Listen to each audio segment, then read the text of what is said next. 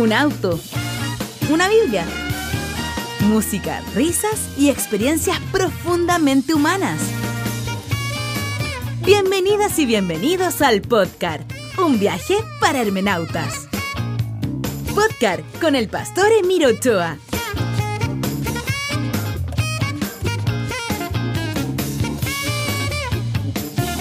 Hola, hola, 1, 2, 3, probando 1, 2, 3.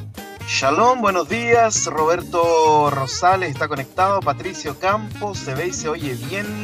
Buenos días, buenos días y lluviosos días, mi querido pastor, dice Roberto, mi computador siempre que parte con el audio parte sonando raro, siempre suena extraño, así que por eso tengo que hacer las pruebas pertinentes para revisar el audio. Porque hoy día Hoy día van a necesitar energía, porque lo que vamos a ver hoy día es tremendo, hermano, es tremendo. Hoy día arrancamos con Romanos capítulo 5. Si yo bostezo es porque esta hora me da por bostezar, no es por otra cosa, no es que me aburran mis propias clases. Voy a dejar un poquito abierto para que entre un poco de air. Romanos capítulo 5. Aquí tengo mi libretita de apuntes, porque es un texto como todos los textos de Pablo que hemos visto, es un texto muy especial. Felipe dice, quedó pendiente ayer una pregunta. Ah, tienes razón. Y pensé en eso. ¿ah?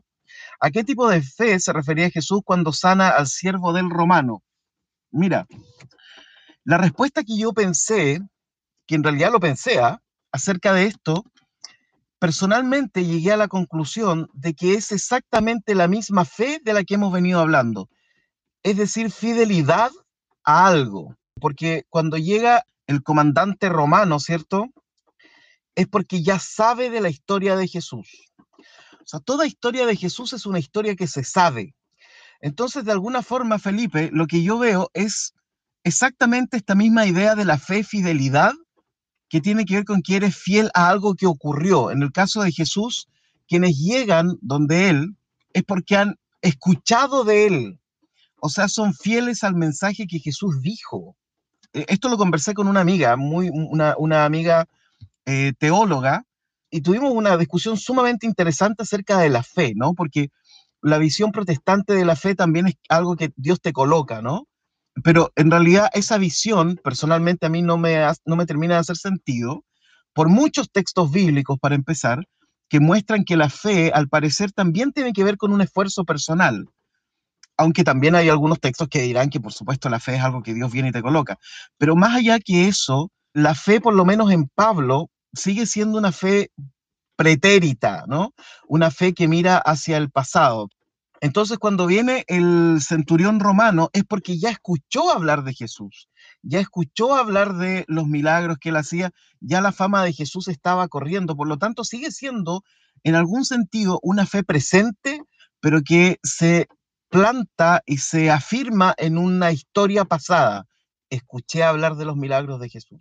En algún sentido, querido Felipe, me da la sensación, pero esto es muy personal, que seguimos hablando de la fidelidad, ¿no? Una fidelidad, por supuesto, que, que se planta en el presente, con una fe del presente, pero que debe del pasado, ¿no? Entonces, eh, esa es como la respuesta que yo tendría. No sé si es la mejor respuesta, pero por ahí yo me quedé un poco más tranquilo e hice la tarea de pensar un poco acerca de esto, porque nosotros en el mundo protestante tenemos esta idea de la fe, como que yo espero que vaya a ocurrir algo, pero incluso si fuera escatológica esta fe, si fuera hacia el futuro, eh, también es una fe que se planta en el pasado. O sea, toda fe es fidelidad a un mensaje que ocurrió en el pasado. Y Gabriel dice, y el tipo de fe de Jesús de mover montañas y plantas. Esa es una buena pregunta, se me había quedado esa en el tintero. Si me das tiempo de pensar en eso, yo quisiera darle un par de vueltas todavía. Si tuvieras fe como un grano de, de mostaza, podrías decirle a esta montaña, etcétera.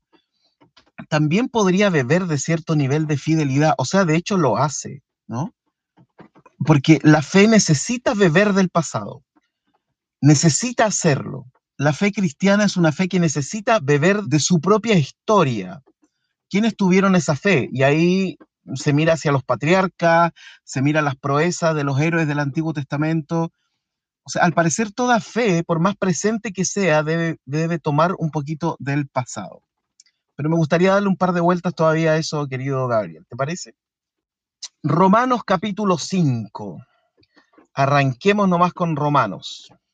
Más o menos las tres, las tres traducciones que estamos trabajando, que son la NBI, la Reina Valera del 60 y la traducción en lenguaje actual, dicen más o menos lo mismo.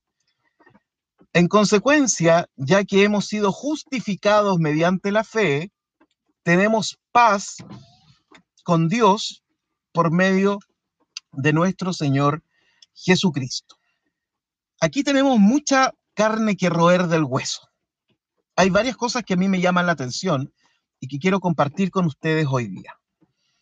Pablo vuelve a hablar del tema de la justificación, por supuesto, y ahora ya lo dice prácticamente como una cuestión teológica, ¿no? Hemos sido justificados mediante la fe, ¿no? Y mediante esto tenemos paz con Dios por medio de nuestro Señor Jesucristo. Ya, primera cuestión eh, filológica que tenemos eh, en este texto que tiene que ver con la traducción. Todas las traducciones que consulté dicen tenemos paz, ¿ya? Sin embargo, a mí me llamó muchísimo la, atención que la palabra tenemos en la traducción de Yuneman, que la traducción de Yuneman se la puedo dar en algún momento porque yo sé que está en internet, que es una muy buena traducción.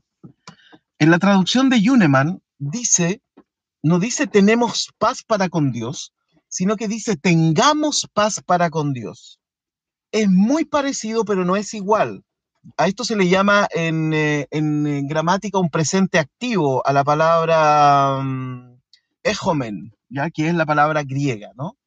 Es muy distinto decir que con esto tenemos paz a que con esto tengamos paz, ¿no?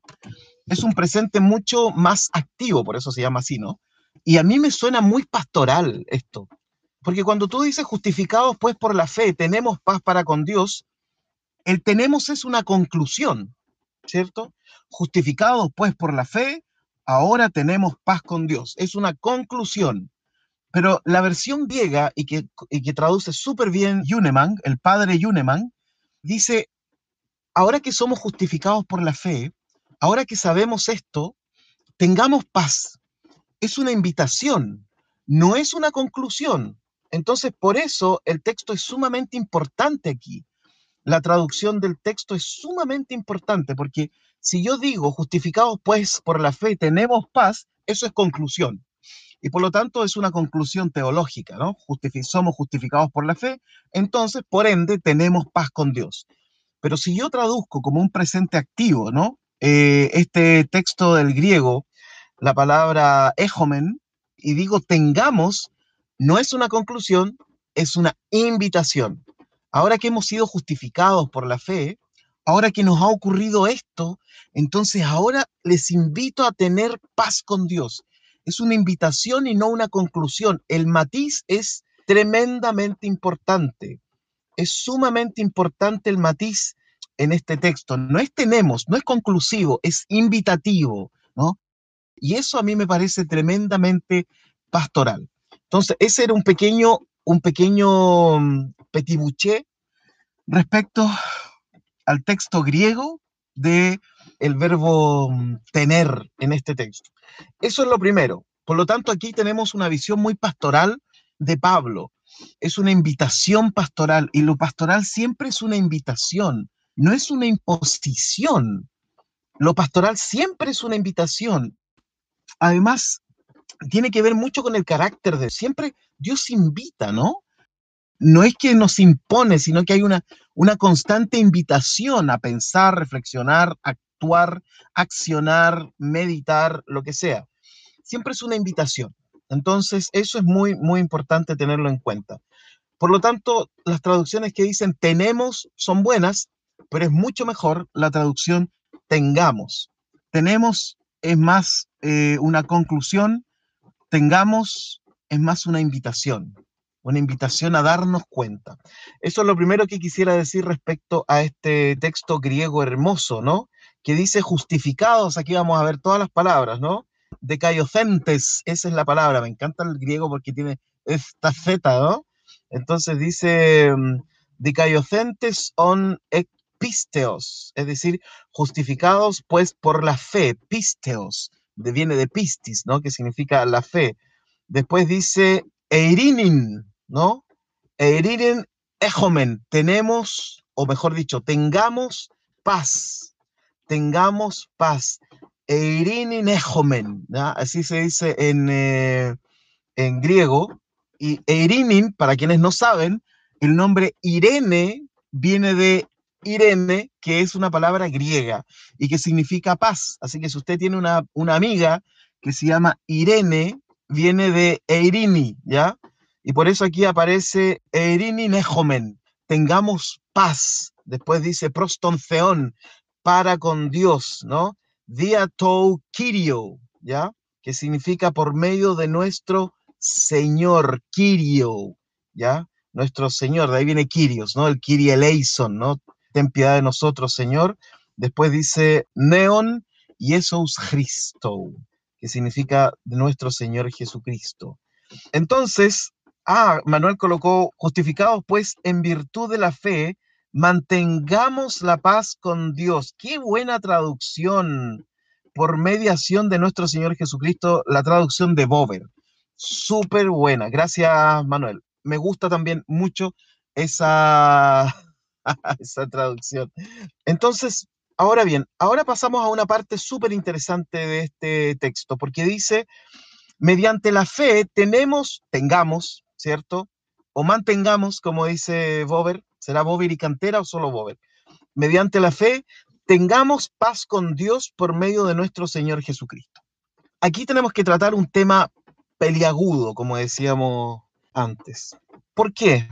Pablo tiene experiencia personal y como toda experiencia personal no es vinculante ni puede ser repetida o puede eventualmente ser parecida, pero no puede ser repetida, sino que puede ser parecida, no debe ser la misma en cada persona. Y esto es súper importante de recordar, porque si nosotros tomamos como nuestras experiencias que no son de nosotros, entonces nunca podremos acceder a la paz, felicidad o felicidades, como dice el Salmo, de una experiencia real con Dios. O sea, esto no debemos olvidarlo. Pablo tuvo su experiencia de liberación y por eso él puede escribir esto.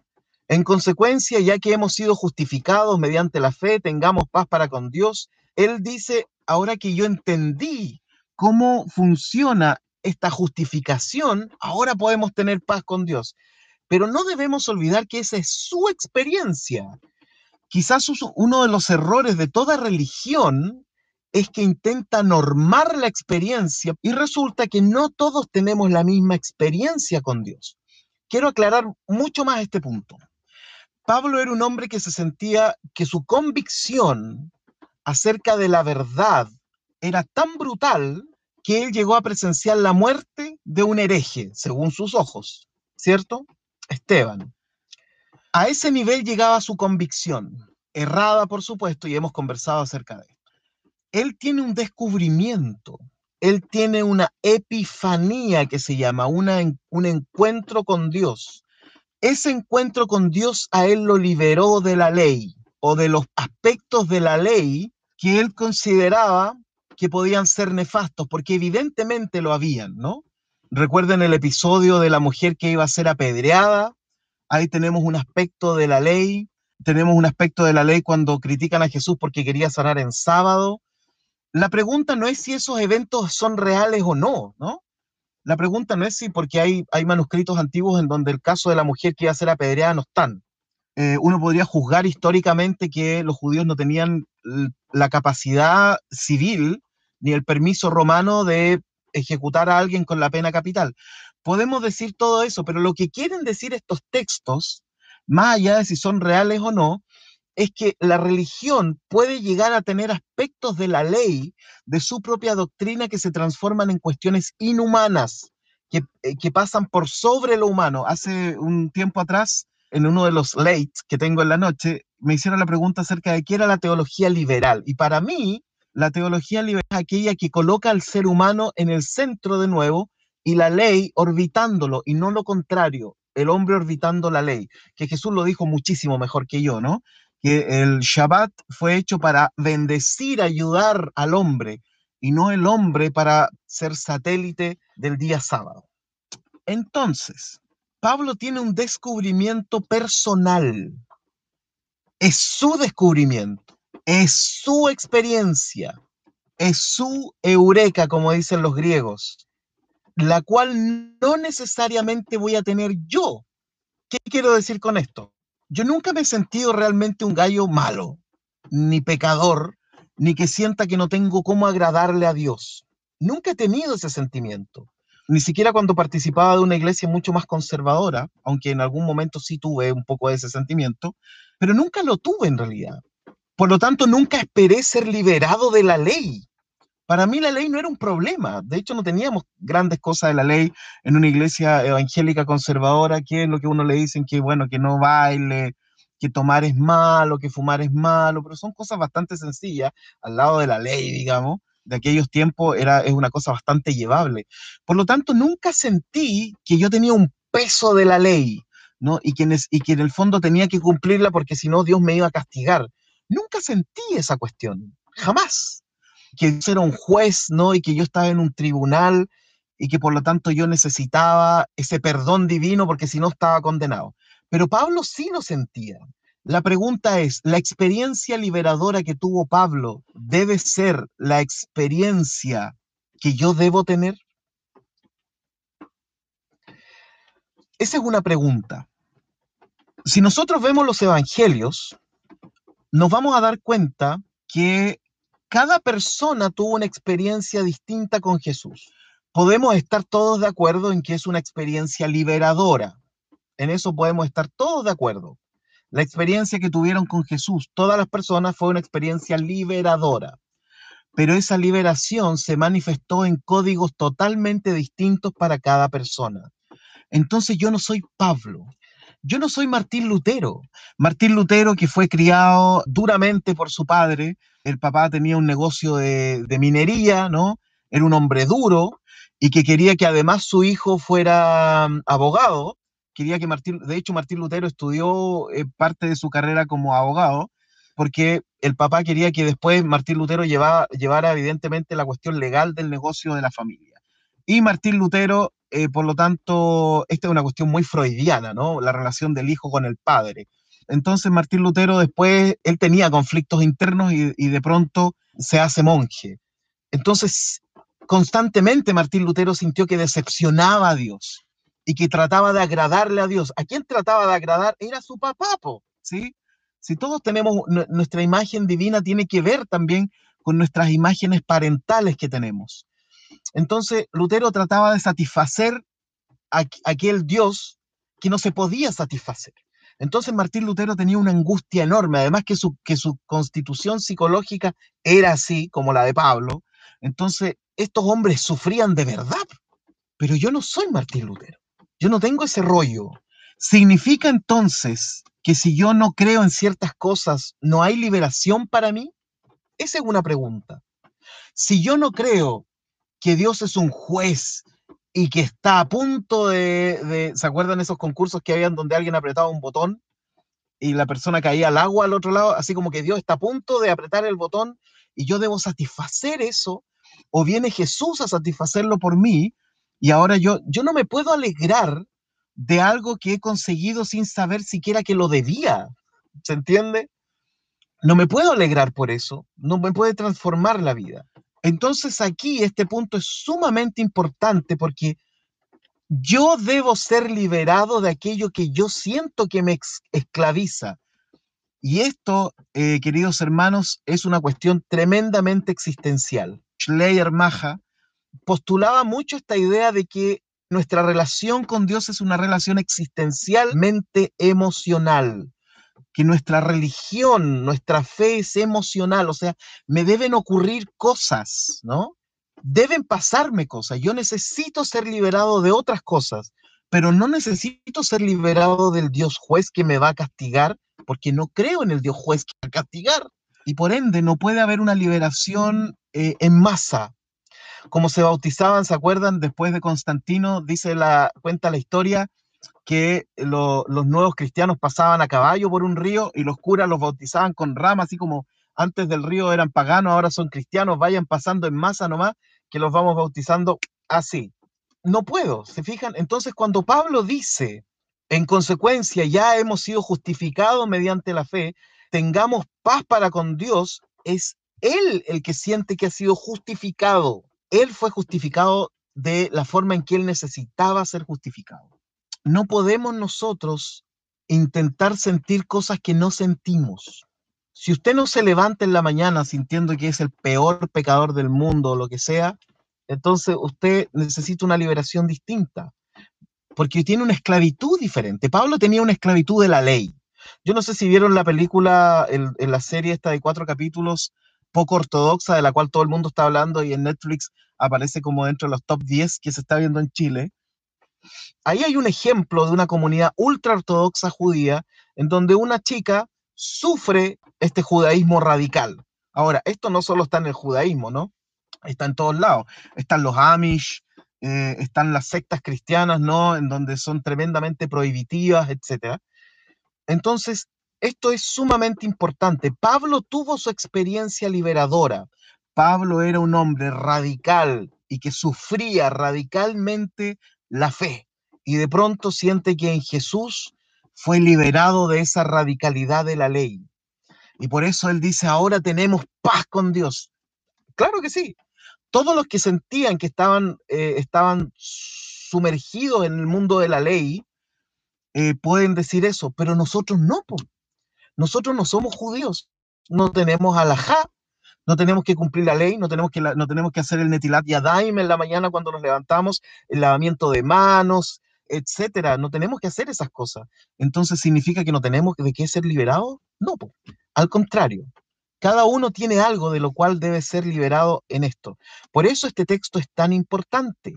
No debemos olvidar que es una experiencia personal. ¿Dónde radica el peligro de que una experiencia personal se transforme en una experiencia comunitaria? El peligro radica en que alguien va a terminar administrando esa experiencia. Y cuando alguien termina administrando la experiencia de otros, entonces le estamos dando poder a ciertas personas para que hagan y deshagan con la fe de los demás. Lo vemos todos los días con estos predicadores eh, que salen en la televisión, que sienten que tienen un poder especial por sobre las demás personas y que los demás no lo tienen, ¿no? De alguna forma hemos llegado a crear un clero dentro de la iglesia protestante, en estas iglesias en donde el pastor tiene un poder, ¿cierto? Y vota a la gente, y sopla a la gente, y los hace bailar, y los hace temblar, etc. Hemos creado un clero, hemos dicho, ah, hay ciertas personas que tienen un poder y otros no la tienen, ¿no? Y lo escribí en, eh, y escribí una nota acerca de eso en mi librito, porque usualmente se nos enseña que en Semana Santa debemos decirle a la gente, Jesús murió por ti. ¿Cómo no te va a dar pena eso? Y resulta que a la gente le da nada.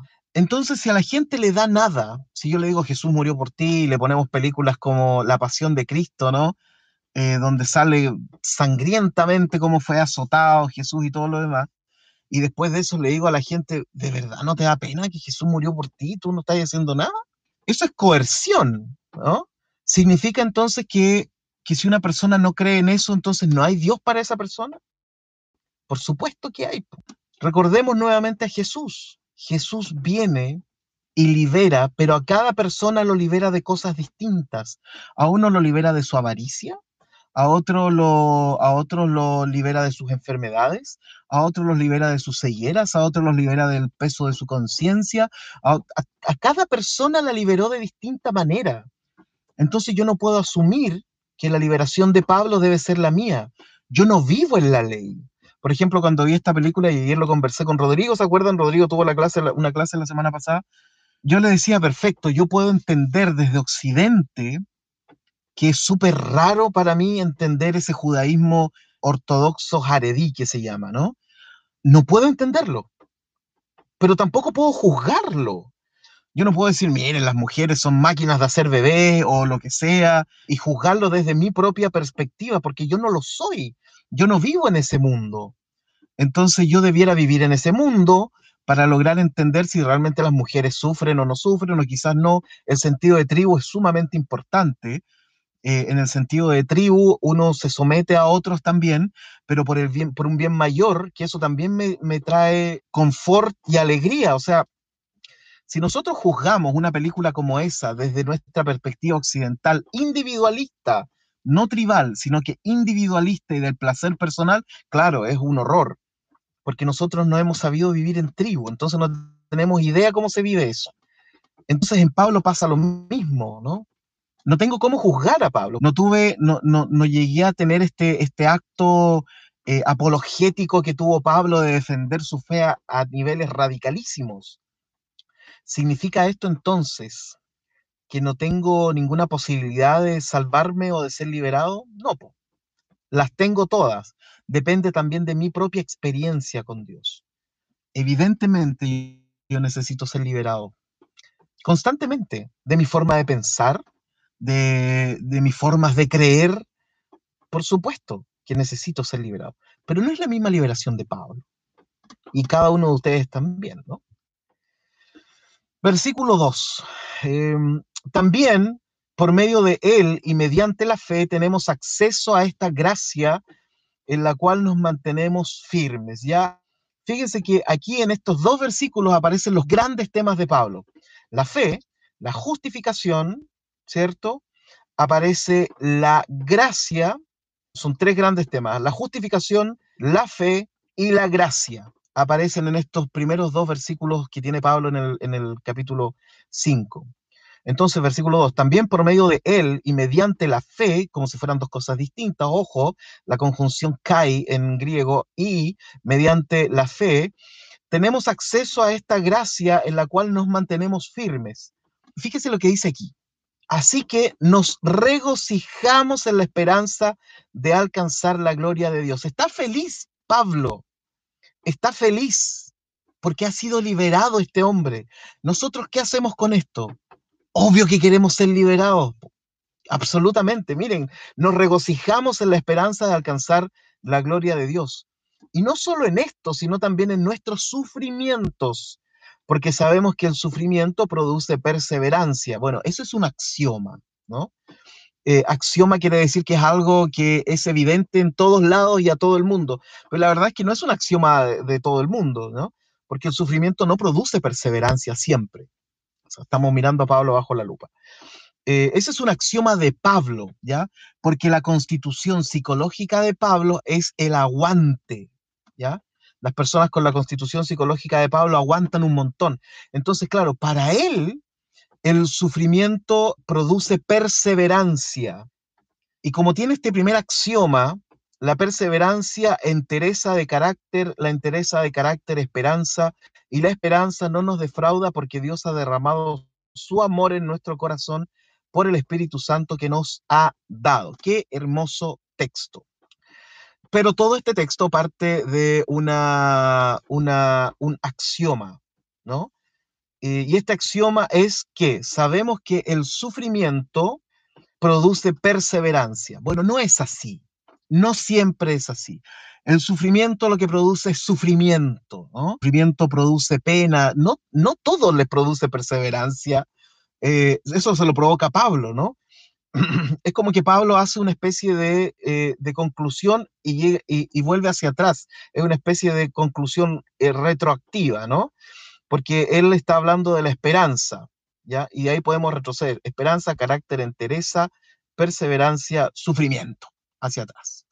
Jorge Estuardo dice, si un día cambiaras de religión o forma de pensar, digamos que te convirtieras al judaísmo, entonces podrías entender como el radicalismo del cristianismo y cómo tendrías que defender tu nueva fe.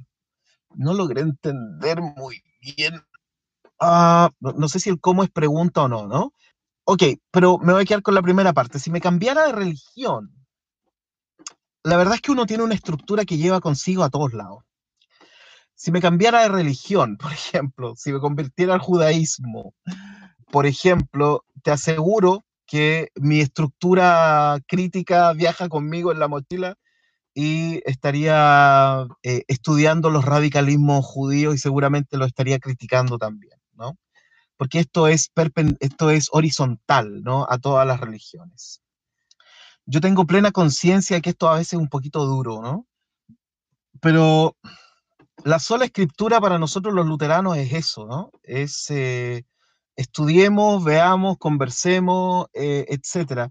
Quizás para mí el mayor peligro de toda, en el mundo de la religión en general es la normalización. Es que una experiencia se normalice, ¿no? Por eso eh, me encanta, eh, y esto es una cuestión muy personal, mis amigos músicos me van a matar con esta cuestión, sobre todo si Héctor Bustos está viendo todavía ahí. Pero a mí me encanta la música gringa de Praise and Worship me encanta, ¿no? Hilson me encanta, Red Collective, eh, etc. Me gusta esa música. Pero al mismo tiempo reconozco que ese tipo de música es tremendamente peligroso o peligrosa para provocar estados emocionales uniformes. Y ahí radica el peligro, en la uniformidad, porque hace que todos sientan lo mismo, y siempre la uniformidad es complicada. Porque cuando tienes uniformidad, necesitas a alguien que administre la uniformidad. Y ahí surge el clero. Y ya dejan, dejan de haber experiencias personales con Dios y se transforman en experiencias del saber con Dios, ¿no? Ah, esto deberíamos aprenderlo y esto deberíamos saberlo. Héctor Busto colocó un ojito. Patricio Campos dice, ¿cómo, ¿cómo, saber entonces de qué, necesito, de quién necesito liberación? Porque a veces nos llenan tanto la cabeza con ideas de que somos malos y la depravación del pecado, etcétera. ¿sí? Tengo un amigo que se fue a una iglesia reformada y llega a dar miedo cómo se sienten de pecadores y habla siempre de la depravación y cosas así. Yo creo que esa es una gran pregunta, Patricio, de quién necesitamos, eh, cómo saber quién necesito liberación. Para saber de quién necesito liberación, necesito saber quién me esclaviza. Y para saber qué me esclaviza, necesito saber qué cosa me hace sufrir. El sufrimiento nos dice qué cosa nos esclaviza.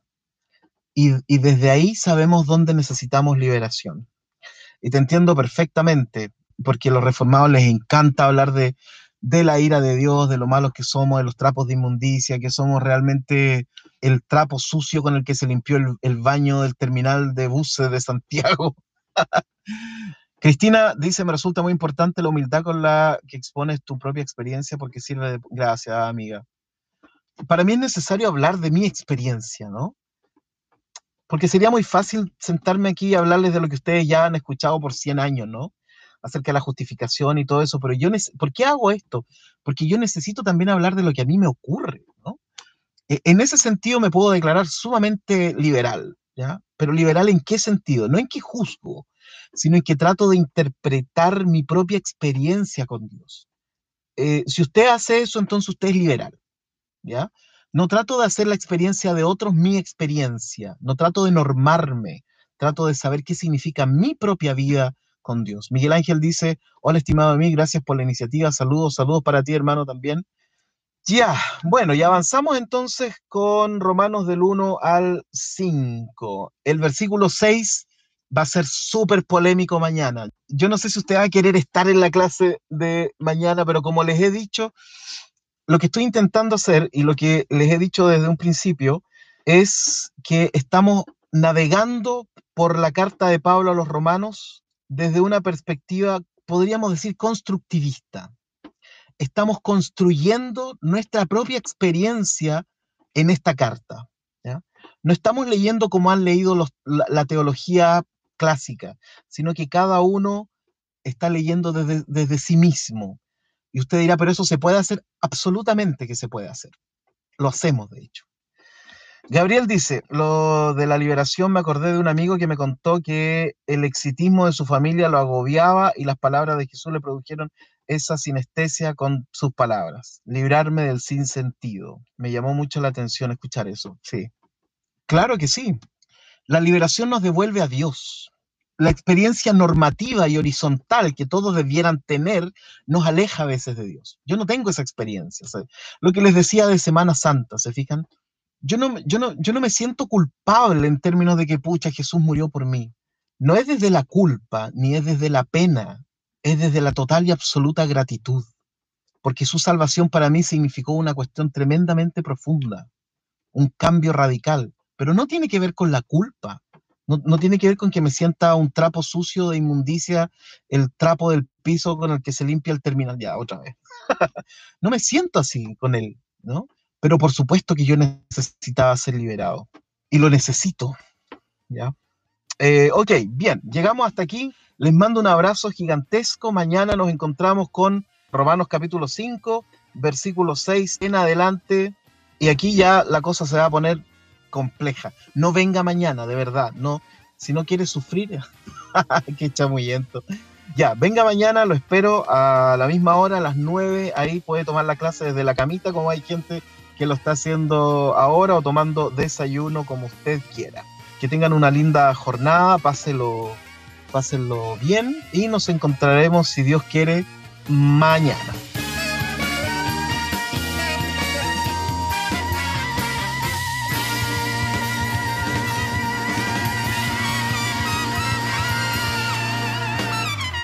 Podcast con el pastor Emiro Ochoa. Otras informaciones en www.nuag.org.